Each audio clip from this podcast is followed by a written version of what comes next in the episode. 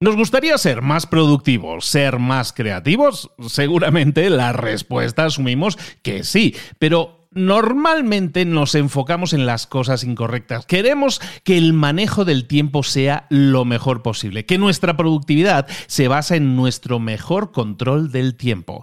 En el libro que te traigo hoy, que se llama Hyperfocus o Hiperfoco, lo podríamos traducir, existe la traducción en español del libro, pero lo llaman igual en inglés, Hyperfocus. Eh, hiperfoco básicamente se centra en que la productividad no se basa tanto en una mejor gestión del tiempo, sino sobre todo en una mejor gestión de nuestro foco, de nuestra atención. Si somos capaces de gestionar mejor nuestra atención, vamos a ser muchísimo más productivos y muchísimo más creativos. Como te decía, es lo que vamos a ver aquí ahora en el libro Hyperfocus que te traigo en libros para emprendedores. Sin más, comenzamos.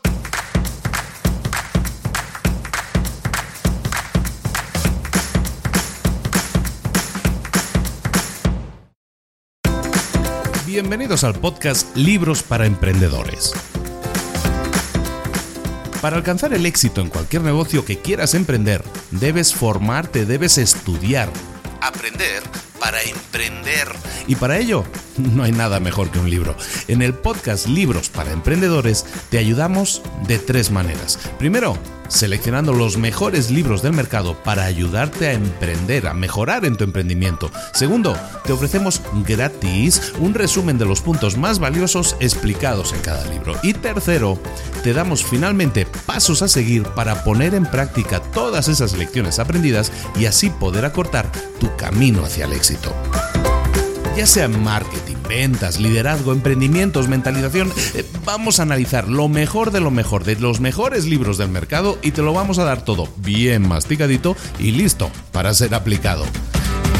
Soy Luis Ramos, empresario y emprendedor, y voy a acompañarte, si me lo permites, en este camino. Sin más, comenzamos. Muy buenas a todos, aquí estamos de nuevo una semana más con libros para emprendedores, que lo que necesitas son libros, no, lo que necesitas son acciones que te lleven a resultados. Y las acciones que te llevan a resultados, pues las sacamos, las extraemos de los mejores libros del mercado, como decimos en la introducción, desde hace ya siete años contigo por aquí, y lo que te rondaré, Morena, como dicen por ahí. Bueno, esta semana toca el libro completo, ya como sabéis desde hace unas semanas que veníamos barajando la posibilidad de hacer libros, eh, resúmenes completos de libro y también resúmenes solo parciales, que sean mucho más eh, precisos este episodio de hoy es de libro completo. El libro se llama Hyperfocus, escrito por el señor Chris Bailey, un canadiense experto en productividad, muy conocido por su blog también de productividad. Este es su segundo libro publicado en el año 2018, traducido al español. Recuerda que en las notas del episodio también te dejo donde puedes adquirirlo, en este caso directamente en español. Lo decíamos en la introducción, normalmente cuando nosotros hablamos de productividad, en la mayoría de libros nos enfocamos en que en una mejor gestión del tiempo. Y, pero lo que vamos a hacer en el libro de hoy es gestionar nuestra atención. Si nosotros gestionamos, esa es la tesis del libro, si nosotros gestionamos mejor nuestra atención, si nos hiperenfocamos, eh, vamos a ver que podemos maximizar nuestra productividad, podemos ser mucho más creativos. En la segunda parte del libro, el libro se divide como en dos partes. La primera, para maximizar nuestra productividad, el hyperfocus, ¿no? el hiperfoco, que tiene cuatro partes. Es un método de cuatro Y luego hay una segunda parte en el libro que tiene que ver con un... Eh, con el deambular de nuestra mente, con un foco más disperso. Y ese foco más disperso nos va a servir para maximizar nuestra creatividad. Entonces tenemos como dos materias que vamos a estar dando hoy, la del hiperfoco para maximizar productividad y la del foco disperso para maximizar la creatividad. ¿Cuál de ellos dos te interesa? Me encantaría que nos lo dejaras en nuestras redes sociales, que me etiquetaras en arroba libros para emprendedores y me dijeras, ¿sabes qué? Me gustó más la parte de productividad, la parte de creatividad. Y antes de comenzar, te pido un pequeñillo favor, como siempre, si esto lo estás escuchando en Spotify, en iTunes, en Evox, en alguna de estas plataformas de escucha de podcast, ya que estás ¿Por qué no vas ahora mismo donde está el nombre del podcast? Normalmente debajo vas a ver que hay como estrellas, ¿no? Cinco estrellas. En el caso de Spotify tenemos una media de cinco estrellas, que es fantástico.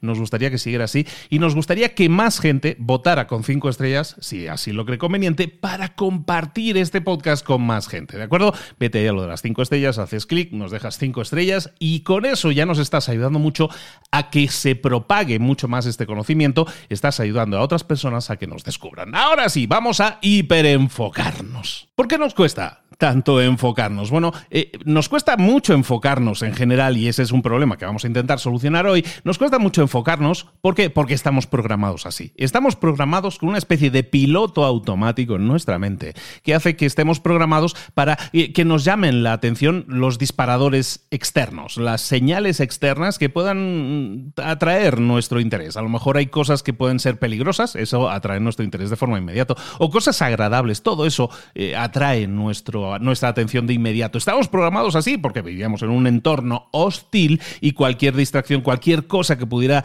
eh, eh, ser agradable o ser sobre todo desagradable, mm, picaba nuestra atención. Ahora bien, ese autopiloto automático que nosotros teníamos, pues servía muy bien en aquellas épocas mm, en las que teníamos que luchar por nuestra supervivencia en un entorno hostil, pero a lo mejor en la actualidad no nos, nos ayuda tanto. ¿Por qué? Porque tiende a distraernos. Estamos programados para que algo nuevo, algo potencialmente peligroso, algo potencialmente gratificante nos llame la atención. Entonces, claro, pues si hay cosas positivas o cosas negativas que aparecen en nuestra vida, reaccionamos. ¿Cómo? Distrayéndonos. Nos atraen, ¿no?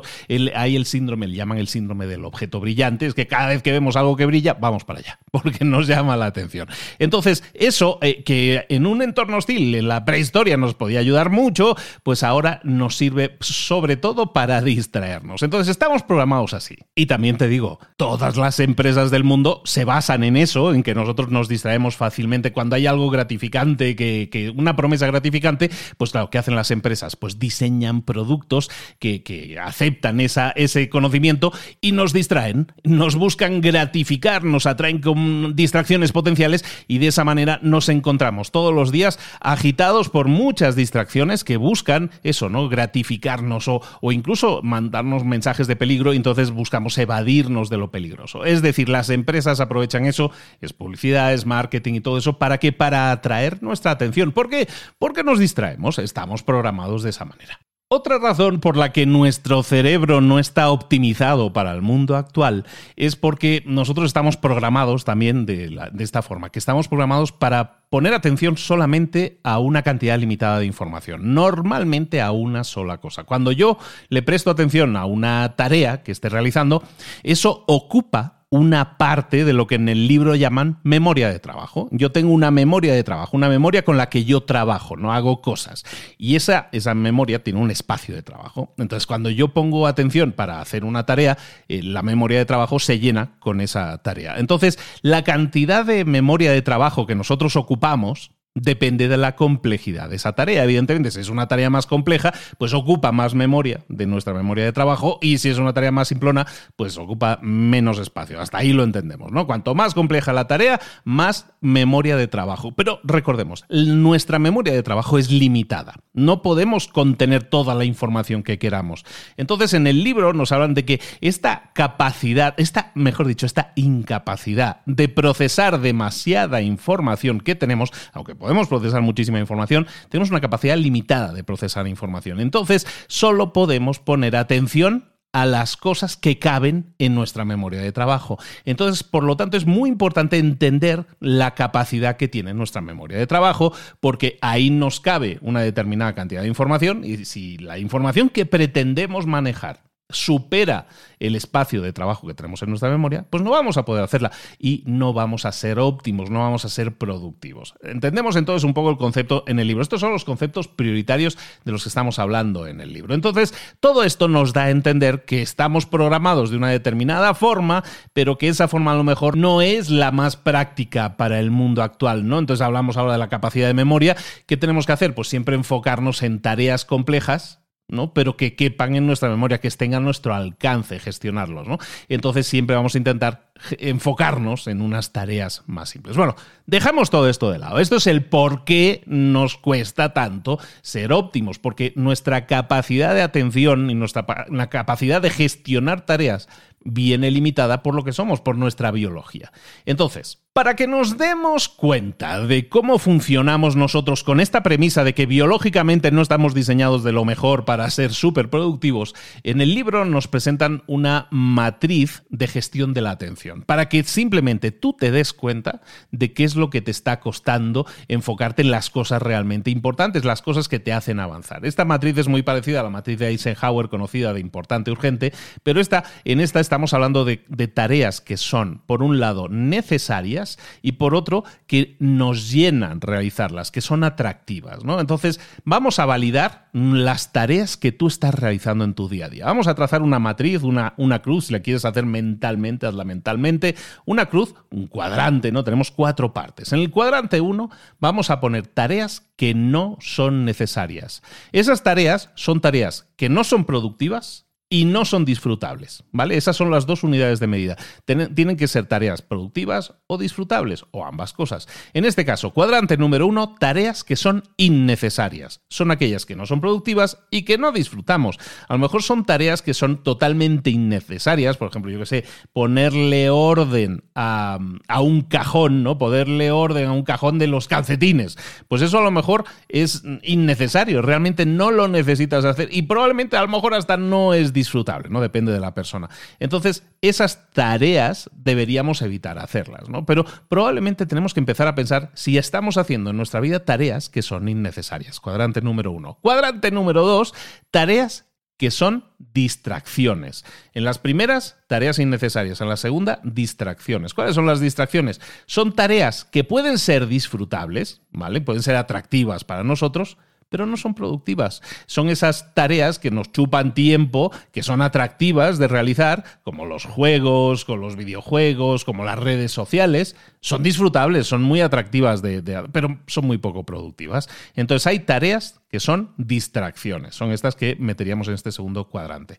Entonces lo que te pido, nos faltan dos cuadrantes, ¿eh? pero lo que te estoy pidiendo también es que empieces a colocar en tu día a día todas esas tareas que tú estás realizando y que las analices y veas cuáles son innecesarias, cuáles son distracciones, o veamos los otros dos cuadrantes. El cuadrante número tres son tareas que sí son necesarias, son tareas productivas, pero que no disfrutamos, ¿no? Son necesarias, son productivas, sirven para que consigamos cosas, pero no las disfrutamos realizar. Son esas tareas que normalmente nos tenemos que forzar para realizar, yo qué sé, limpiar la cocina, limpiar los platos o estar en una reunión que es muy aburrida. Son tareas que a lo mejor son necesarias, pero que tú no estás disfrutando. Esas las colocamos en el cuadrante 3, tareas necesarias. Y en el último cuadrante, el cuadrante 4, vamos a poner tareas que sí tienen un significado para nosotros. Y que, sean, que tengan un significado significa que tienen un propósito. Y ese propósito significa que son productivas, es decir, nos sirven, y además las disfrutamos.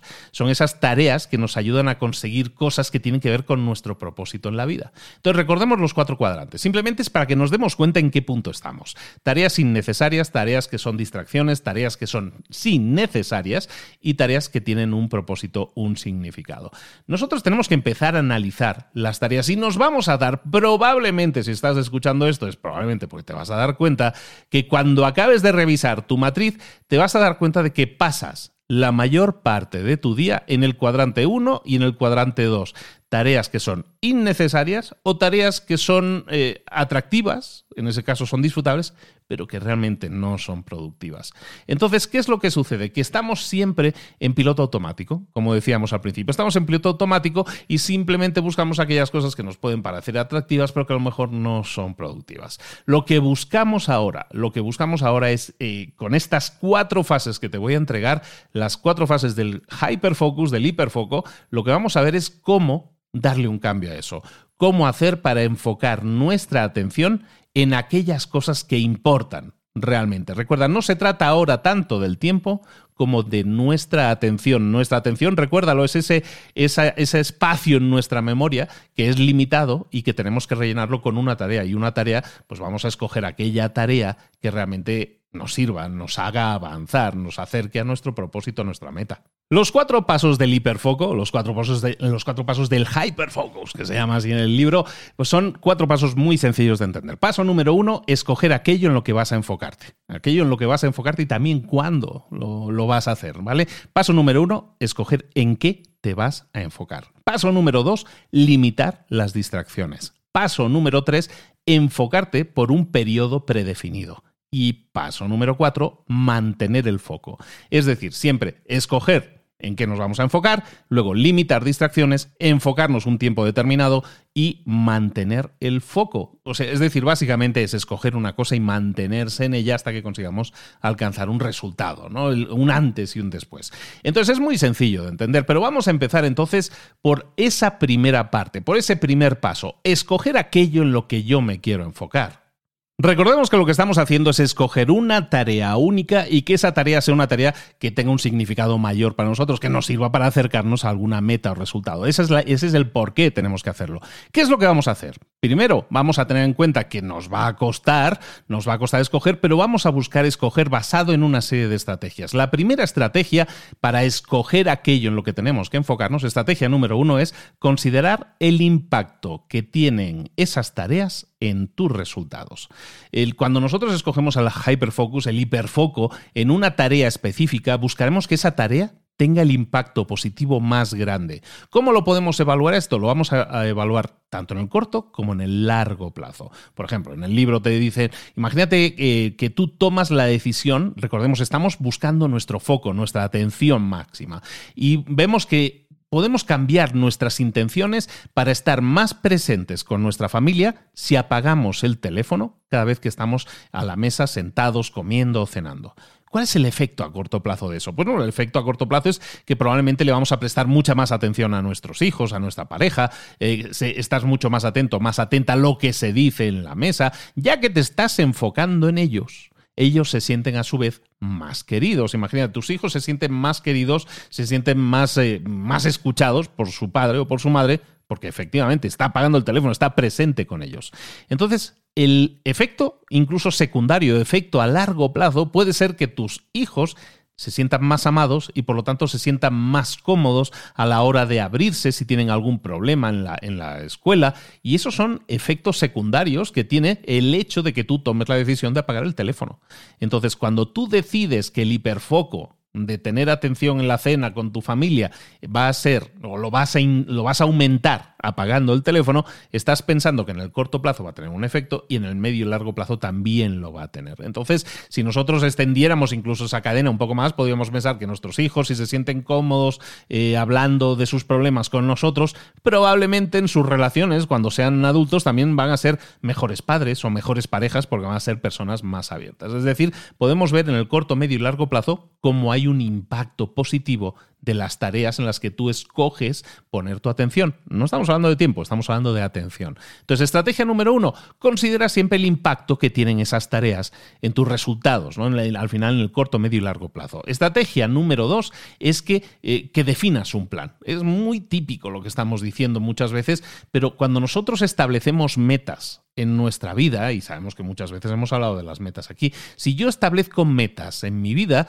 eh, pues probablemente es más fácil que las alcance. Pero si yo además defino un plan para alcanzar mis metas, es de 20 al 30% más probable que que yo llegue a alcanzar esas metas. Es decir, dos a tres veces más fácil que yo las, que yo las llegue a alcanzar las metas, simplemente trazando un plan, lo que en el libro llaman la intención de implementación. ¿Qué es un plan? Pues básicamente es una serie de acciones que yo tengo que realizar para conseguir que esa meta se cumpla.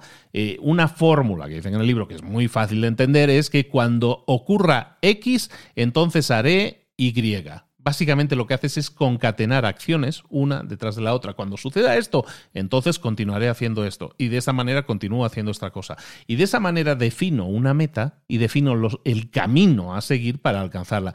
Y eso hace que aunque haya imprevistos, que aunque haya cosas como yo ya tengo un plan, es mucho más probable que aún así los enfrente y busque alcanzar mis metas. Luego, en el libro nos hablan también de, eh, estamos hablando de en qué enfocarnos. Nos dicen en el libro que una gran idea es enfocarte cada día en tres metas diarias. Eh, la, forma de definir tu hiperfoco y dedicarlo a las tareas más importantes es definir tres metas para cada día. Estas metas son las cosas más importantes que tienes que conseguir en ese día. Cuando tú seleccionas, cuando tú escoges tres metas para un día, lo que estás haciendo en realidad es priorizar. Tú tienes una lista de cosas por hacer, probablemente interminable, ¿no? Si nos, si nos pusiéramos a hacerla. Lo que te estamos pidiendo es que te fuerces a priorizar y escojas tres metas para ese día. Cuando tú sabes qué metas son alta prioridad en tu día, entonces sabes las tareas que le van a dar soporte a esas metas, el camino, el plan que vas a definir. Entonces, si tú tienes claras las metas del día y tienes definido el plan para cada una de esas metas, es muy probable que entonces te hiperenfoques en conseguir alcanzarlas. Estás apartando lo menos importante y centrándote en lo más importante. Entonces, si tenemos más o menos claro en qué nos vamos a enfocar en esas metas y en las tareas necesarias para alcanzar esas metas, ahora tendríamos que preguntarnos también cuándo. ¿Cuándo me voy a hiperenfocar? Bueno, pues para hiperenfocarme voy a, voy a ponérmelo fácil. Voy a empezar reservando tiempo en mi calendario alrededor de las cosas que yo ya tengo. Entonces, paso número cero, probablemente si no lo estás haciendo, paso número cero, empieza a llevar en un calendario todo aquello que sean las tareas que ocupan tu día. Todas las tareas. El tiempo para comer, el tiempo para estar con tu familia, el tiempo para hacer deporte, lo que sea, lo vas a poner en el calendario. Y entonces alrededor de esas tareas que ya existen en tu vida, pues vas a buscar espacios de tiempo para hiperenfocarte. También, teniendo eso en cuenta, estamos hablando de que necesitamos reservar espacios de tiempo específico en nuestro calendario para hiperenfocarnos. Y también lo que vamos a hacer es buscar espacios de tiempo que sean los que nos generen productividad máxima. ¿Cómo podemos generar productividad máxima? Analizándonos sabiendo que a lo mejor yo soy más productivo por la mañana o por la mañana tengo más energía, eh, me enfoco más, eh, le doy más salida a las cosas. Entonces vamos a utilizar en ese sentido el sentido común, analizando cuáles son nuestros mejores momentos en el que nuestra dosis de energía está más alta y luego también vamos a manipular nuestros niveles de energía mediante cafeína. La mayoría de la gente que toma cafeína eh, incrementa su enfoque e incrementa su aguante, su desempeño ¿no? en tareas que tienen que ver con cognitivas, te despierta un poco más. Eh, habla de una cantidad limitada de cafeína al día, 200 miligramos, eh, eso es una o, dos tazas de café al día, pero te dice, vamos a ser objetivos con eso, vamos a intentar analizar que si el café, si tomas café, si no tomas café, puedes tomar pastillitas de cafeína o cosas similares. Yo no tomo café, por ejemplo, tomo pastillitas de cafeína. Entonces, si yo sé que por la mañana, alrededor de las 10, 11 de la mañana es cuando yo más energía tengo, pues además lo que voy a hacer es un poquito antes me voy a tomar un café o esa dosis de esa dosis de cafeína que va a hacer que todavía tenga más enfoque y sea sumamente productivo en ese tiempo. Es decir, voy a consumir cafeína siempre de acuerdo a donde quiera yo disparar mis niveles de energía. El paso número dos del hiperfoco va a ser eh, el limitar las distracciones. Nosotros vamos a estar constantemente impactados por distracciones. Eso va a ser así. Y como hemos dicho antes, tenemos una tendencia biológica a cada vez que viene una distracción, prestarle atención. Eh, nos atrae la novedad, nos atrae el peligro, nos atrae aquello que promete algo bueno, eh, nos da ese, subidón de dopamina, la curiosidad por lo nuevo. Entonces, si nosotros entendemos eso, entendemos que las distracciones son parte de nuestra vida. No son ni buenas ni malas, son parte de nuestra vida. Vamos a intentar limitarlas de forma más efectiva. ¿Qué podemos hacer? Bueno, podemos detectar que a veces hay, hay distracciones que no podemos controlar. Hay distracciones, yo qué sé, por ejemplo, estás trabajando y, y pretendes hiperenfocarte en una tarea y de repente te llama tu pareja. Y claro, recibes una llamada de tu pareja pues tienes que contestarla, ¿no? No, no, no vas a no contestarla, es una, persona a la que quieres y, te hace ilusión que te llame.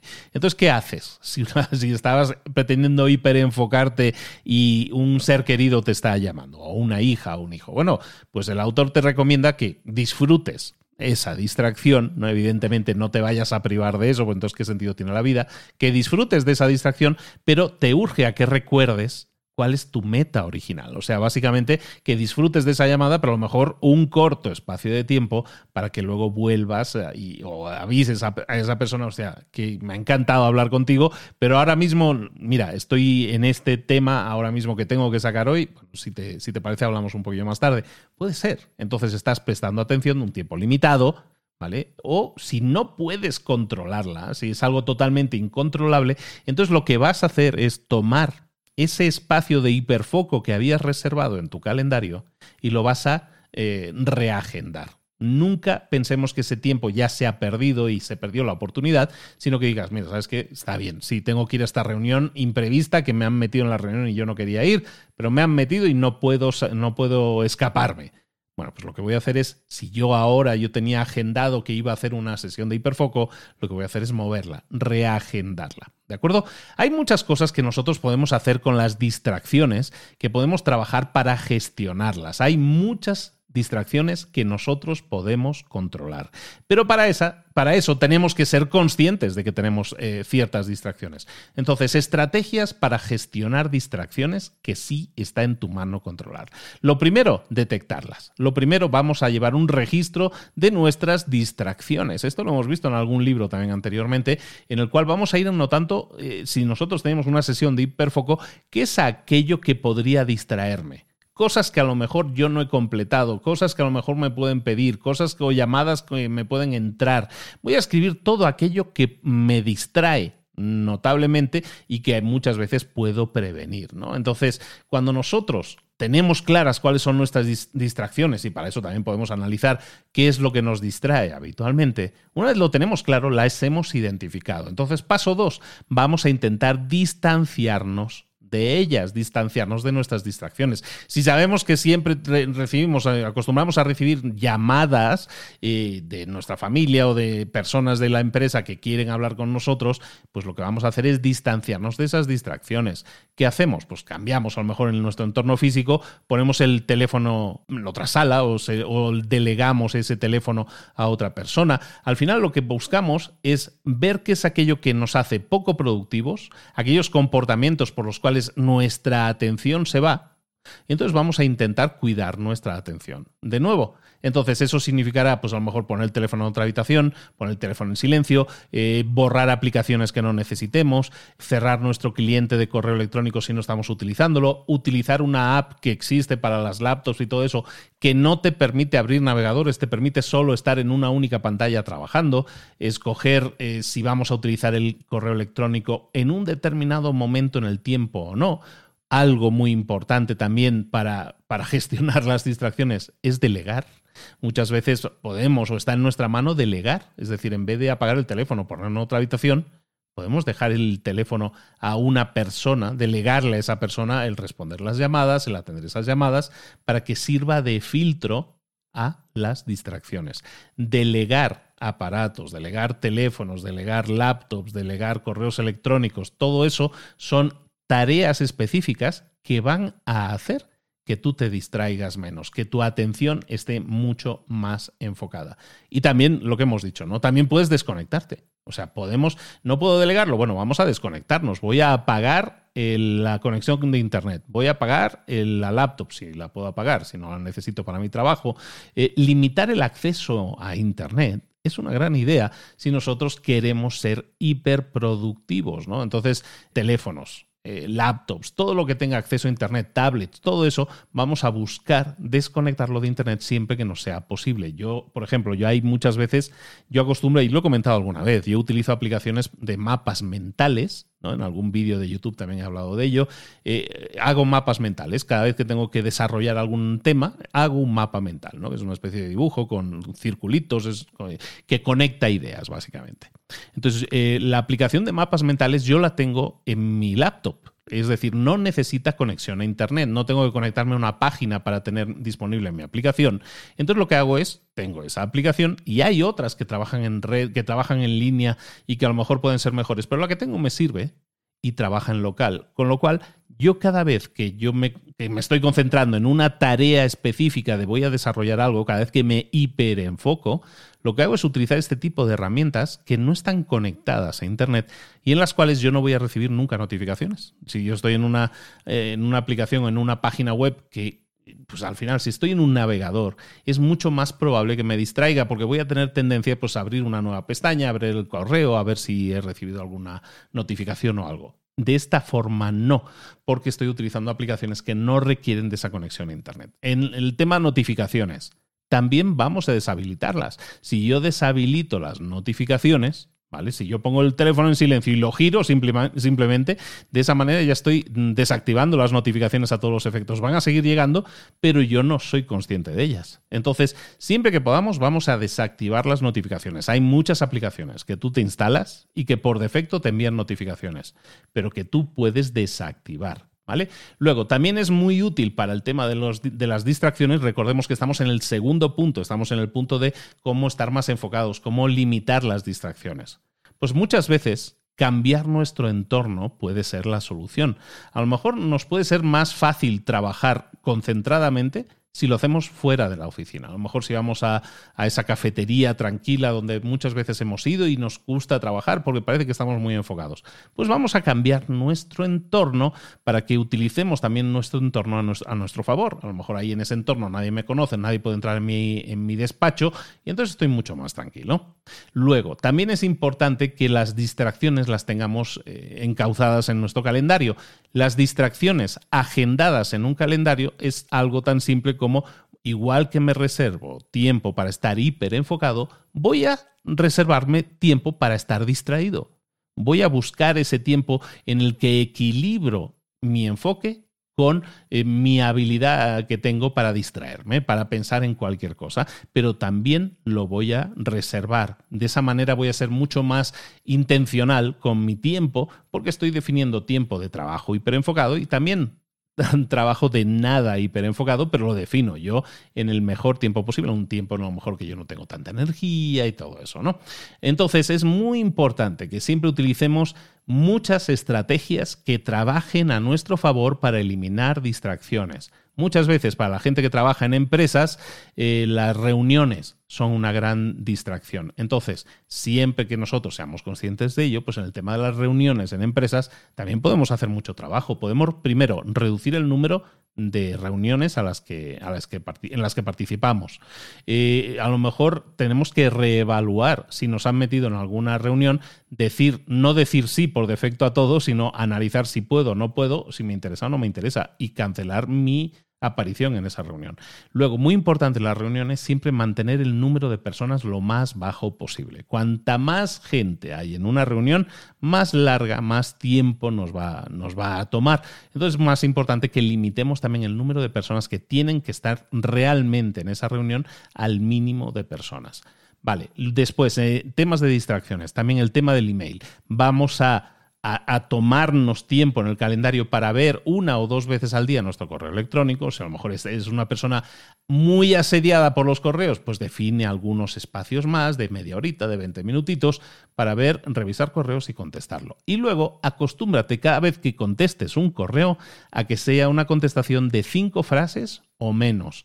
De esa manera vas a reducir el, volumen de tiempo que dedicas a tus correos, vas a pegarle una rebajada muy rápida a tu inbox porque estás respondiendo, que estás quitándote de encima muchos correos respondiéndolos y respondiéndolos de una forma muy ágil. En definitiva, como decíamos, paso número dos, vamos a limitar nuestras distracciones y vamos a jugar con todas estas estrategias que nos pueden permitir eh, que las distracciones no nos afecten tanto, no nos quiten tanta atención.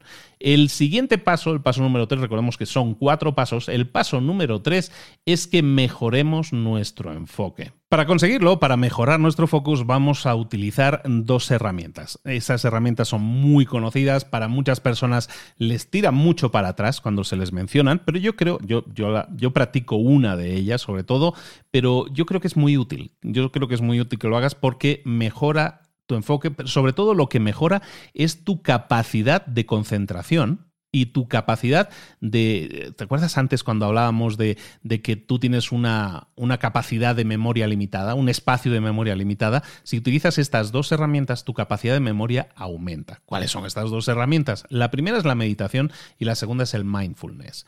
Que así dichos dices, vaya por Dios, ya estamos esto con las cosas así poco aterrizadas. No, lo vamos a hacer de forma muy aterrizada. Yo, yo practico meditación y lo hago, eh, en este caso yo como soy muy ingeniero, muy matemático, pues tengo una diadema que me compré que me detecta las ondas mentales y me dice si voy meditando bien y, de alguna manera me crea gamificación, es decir, me lo tomo como un juego, ¿no? En ese sentido, meditar. Y medito 15, 20 minutos, 30 minutos y me va diciendo, sobre todo me va indicando ¿En qué momento tengo que respirar? Porque la meditación básicamente se trata de enfoque, de hiperenfoque en una sola cosa, normalmente en la respiración. ¿no? La meditación básica que tú puedes realizar hoy en día es enfocarte en tu respiración, enfocarte en una sola cosa. Entonces eso te permite entrenar mucho el enfocarte en una cosa única, que es aquello que estábamos diciendo al principio. El tema del mindfulness, ¿qué es lo del mindfulness? Básicamente el mindfulness no es concentrarte en una cosa, sino concentrarte en todo lo que está sucediendo, es decir, ser consciente de todo lo que estás experimentando en un momento dado. Por ejemplo, si tú estás eh, lavando los platos después de comer, tú puedes hacerlo con mindfulness. ¿Eso qué significa? Que vas a ponerle atención a todo lo que sucede en cada momento. A lo mejor cómo se siente el agua sobre tu piel, cómo suena el agua cuando golpea un plato, un vaso o lo que sea. Es decir, estás atento o estás atenta a todo lo que está sucediendo en ese momento. Eres consciente de todo lo que está sucediendo. No, tu, mente no empieza a vagar o pones ahí un vídeo en YouTube y te pones a ver otra cosa. No, en el momento en que estás haciendo algo, prestas atención a todo lo que estás experimentando en ese momento. Eso es mindfulness. Y es algo que puedes practicar, como te digo, lavando platos, simplemente siendo consciente de lo que está sucediendo en ese momento. En el tema de la meditación, como te decía, puedes eh, enfocarte en una sola cosa. Lo más fácil, en la respiración. Hay infinidad de, apps que puedes instalarte en tu teléfono y que te pueden indicar cómo meditar, como te van indicando en qué momento respirar, en qué momento expirar. Básicamente te dan toda la información para que tú vayas concentrándose, o sobre todo aprendiendo a concentrarte en una sola cosa. Recordemos que entonces la meditación y el mindfulness lo que buscamos es que aumenten la calidad de nuestra atención. ¿Por qué? Porque ambas, la meditación y el mindfulness, nos van a enseñar a enfocarnos por periodos más largos de tiempo, es decir, va a aumentar nuestra capacidad de enfoque, de atención en una sola cosa por más tiempo, la meditación y el mindfulness nos van a, servir para, si nos distraemos por alguna cosa, que volvamos a enfocarnos rápidamente en lo que estábamos haciendo, y la meditación y el mindfulness también nos sirven para aumentar nuestra capacidad de atención, esa capacidad de memoria que tenemos. Es decir, si yo quiero eh, eh, poder enfocarme en cosas más complejas, a lo mejor tengo que practicar meditación y mindfulness para, para hacerlo. Como te digo, lo podemos incorporar en nuestra vida diaria de forma muy sencilla, pero tenemos que buscar espacios y momentos en los que practicarla.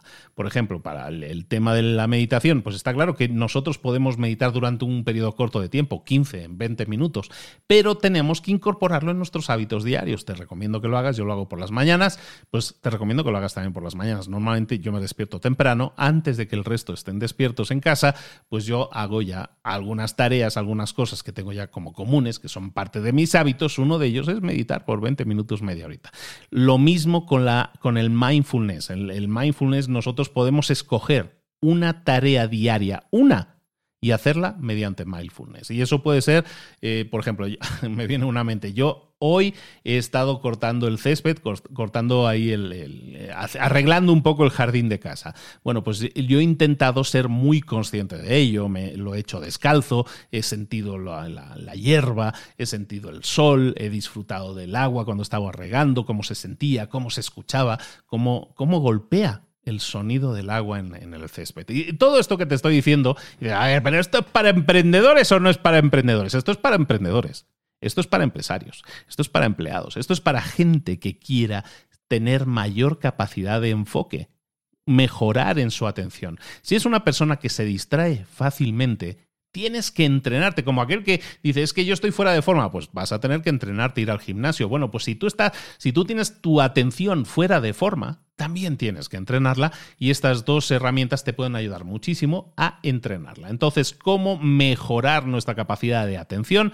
Vamos a hacer meditación y vamos a hacer mindfulness de forma muy sencilla, de forma muy fácil, para no complicarnos la vida. Luego, paso número cuatro es, una vez tenemos el enfoque, tenemos que mantenerlo. ¿Cómo podemos trabajar en mantener nuestro enfoque? Mantener el foco se, trata de dos cosas, ¿no? Tiene dos partes. La primera es, si yo me he distraído, vamos a redirigir mi atención de nuevo a la tarea. ¿no? Antes, que estaba haciendo antes de distraerme. Entonces, por un paso, por una parte es redirigir mi atención cada vez que yo me distraigo. Y la segunda parte es prevenir que mi mente se distraiga. Entonces, para redirigir la atención a la tarea que, estabas haciendo, lo que vamos a hacer es las estrategias que acabamos de decir en el punto anterior, que hablan de redirigir la atención mediante mindfulness y mediante meditación. Es decir, el paso anterior que hemos visto nos va a servir eso para redirigir la atención. La segunda parte de todo esto de, de mantener nuestro foco es prevenir el que nuestra mente se distraiga.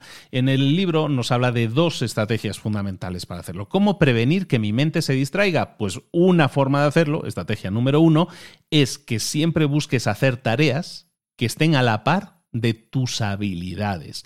Muchas veces nuestra mente empieza a divagar porque nos enfocamos o en muchas tareas o en tareas que nos superan y entonces nos, nos, aburre o nos ponemos ansiosos o nos estresamos y al final nos salimos del enfoque. ¿Vale? Entonces vamos a buscar que las tareas estén a la altura de nuestros niveles, de nuestras habilidades. De esa forma es mucho más difícil que nuestra mente empiece a vagar. ¿Por qué? Porque estás haciendo un trabajo que no es que sea súper demasiado duro, sino que estás haciendo un trabajo que tienes capacidad de hacer. Y eso aumenta, siempre que vamos consiguiendo resultados, aumenta lo que llaman el momentum, ¿no? El empuje que traemos y cada vez que yo voy viendo que consigo cosas, que consigo cosas, que, y las estoy consiguiendo normalmente porque estoy trabajando en mi nivel de habilidad, entonces es más difícil que me distraiga. Entonces, estrategia número uno para prevenir que mi mente se distraiga es buscar siempre tareas que estén equiparadas con mi nivel de habilidades, es decir, cosas que, esté, que yo tenga la capacidad de hacer. Luego, estrategia número dos, incrementar el número de tareas de alto impacto que realizas. Y aquí viene un tema interesante, que es el de la ley de Parkinson. La ley de Parkinson es una ley que sugiere que, que a lo mejor tú eres víctima de eso. Muchas veces que nosotros tendemos a utilizar todo el tiempo que tenemos disponible lo tendemos a llenar con nuestro trabajo. Es decir, si yo digo, yo tengo ocho horas para hacer esa tarea, normalmente voy a tardar ocho horas en hacer esa tarea. ¿Eso por qué sucede? Porque por la ley de Parkinson, porque tendemos a expandir las tareas dentro del espacio de tiempo que tenemos definido. Eso es un problema. ¿Por qué? Porque eso atenta contra nuestra productividad podría hacer muchas más cosas en esas horas que yo tenía reservadas, pero no las estoy haciendo porque la ley de Parkinson hace que pues rellene ese espacio con la tarea que sí tengo en la lista. Entonces, eso normalmente sucede porque estoy rellenando mi tiempo con tareas que normalmente tienen bajo impacto o que no son importantes, son aquellas del cuadrante 1 o 2. Entonces, analiza en tu matriz, en aquella que hemos visto al principio, analiza en tu matriz si hay muchas tareas que estás realizando en tu día que están en ese 1 y 2, que no son atractivas, que no te suman nada, y entonces vamos a identificarlas y vamos a eliminarlas. No se trata de cubrir nuestro tiempo con cualquier tipo de tarea, sino buscar cubrir nuestro tiempo dedicado al hiperenfoque con las tareas principales, las tareas que hacen avanzar y que te hacen conseguir tus metas. Vamos ahora con la segunda parte del libro, que es muy simple, nos vamos a detener muy poco en ella porque es muy sencilla de entender, pero eh, habla del poder del desenfoque. Fíjate que hemos mm, llevado, que llevamos aquí como cuarenta y tantos minutos hablando del poder del enfoque y de cómo hiperenfocarnos. Ahora vamos a hablar del poder del desenfoque. ¿Vale? El poder del desenfoque básicamente es el, el, que muchas veces el desenfocarnos, el darnos tiempo para que nuestra mente empiece a vagar por sí sola por ahí, ¿no? Que se desenfoque enfoque nos puede servir muchísimo. Normalmente eh, nos resistimos, cada vez más nos resistimos al desenfoque porque nos sentimos culpables, ¿no? Pero ¿por qué es importante que practiquemos el desenfoque intencionadamente. Básicamente porque cuando nosotros practicamos el desenfoque nos permite planificar nuestro futuro mejor. ¿Por qué?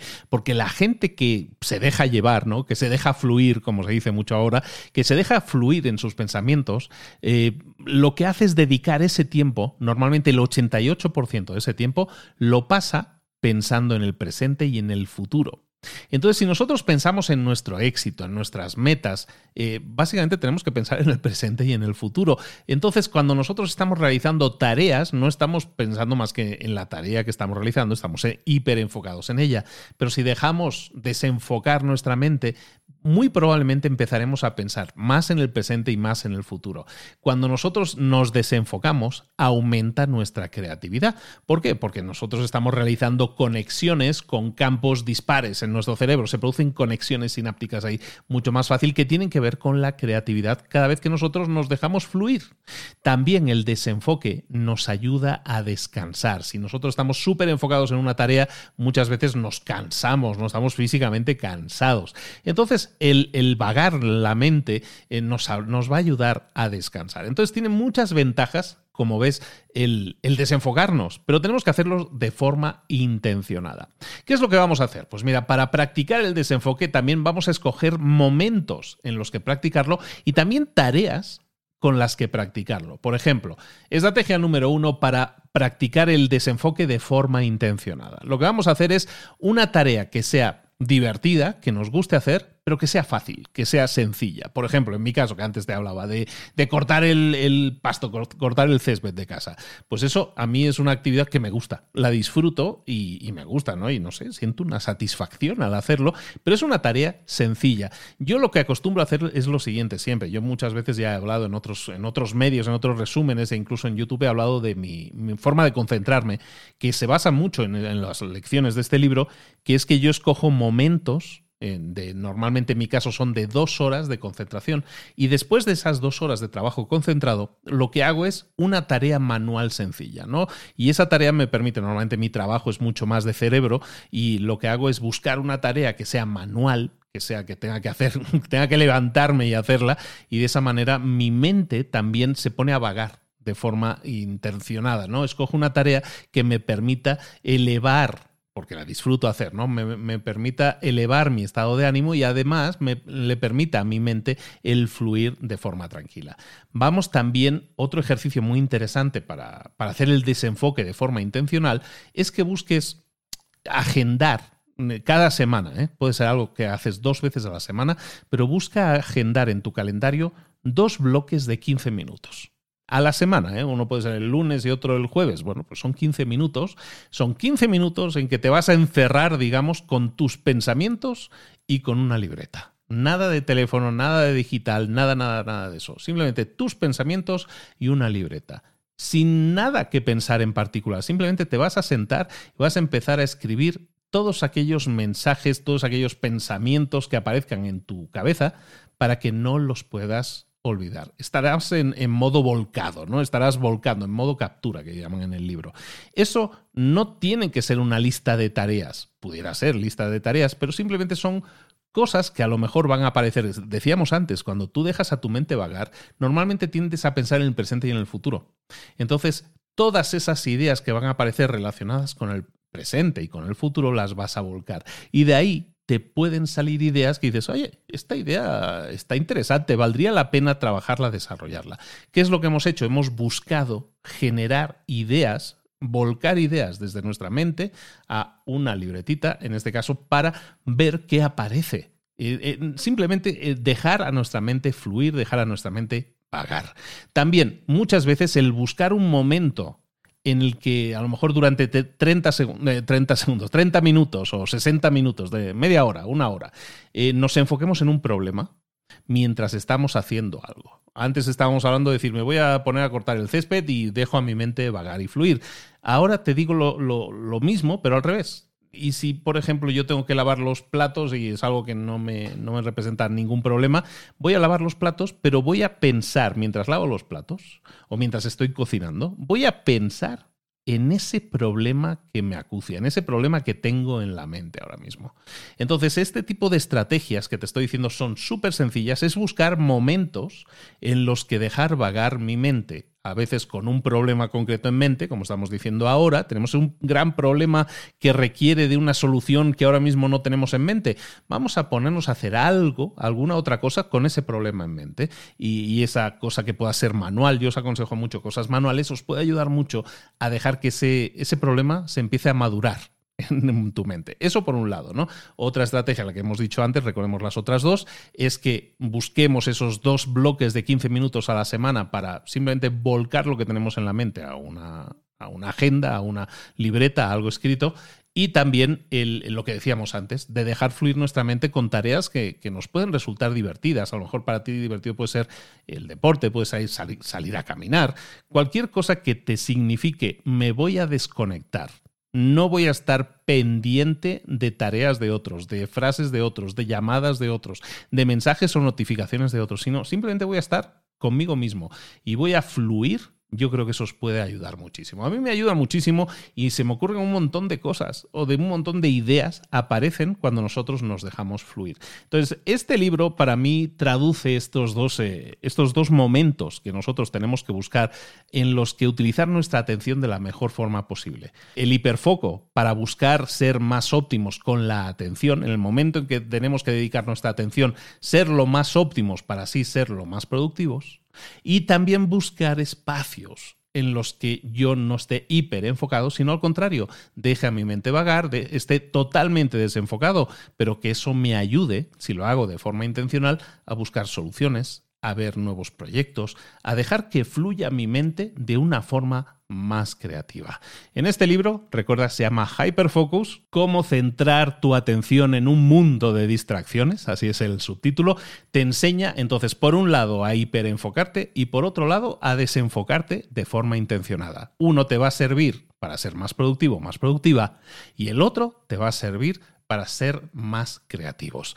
¿Qué te parece? ¿Te gusta la idea? Dime si te gusta, si te sirve, si hay algo que te haya servido y que te haya disparado la idea de decir, mm, esto lo voy a poner en práctica. Ojalá y así sea. Recuerda, el libro se llama Hyperfocus, lo tienes también enlazado en nuestra, en nuestra página, tienes las notas del episodio también por ahí. Y recuerda, como te decía al principio, si me haces el favor y si me haces el honor de dejarme cinco estrellas, eso me ayuda a mí pero sobre todo ayuda a más personas a descubrir este podcast. Ojalá y así sea. Eh, desde que lo llevo diciendo estos últimos meses, ha aumentado muchísimo. Hemos subido como 2.000 o 3.000 personas que han dejado las 5 estrellas. Si tú no lo has hecho todavía, me encantaría que tú también formaras parte de ese grupo de miles de personas que lo han estado haciendo.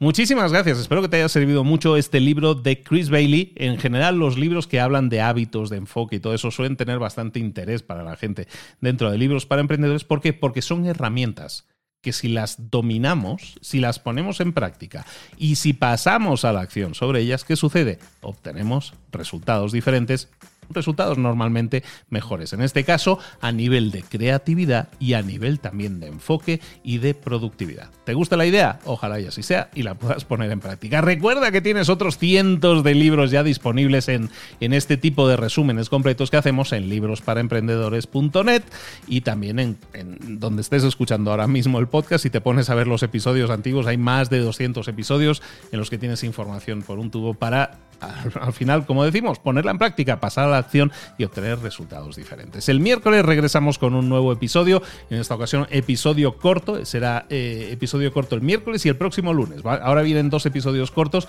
después de este episodio largo y luego ya tendremos otro largo. Ese es el formato que estamos escogiendo ahora de un episodio largo, dos cortos, uno largo, dos cortos. Estamos más o menos en esa programación. Espero que te haya gustado mucho. Dime también si hay algún libro que has leído y te gustaría que resumiéramos.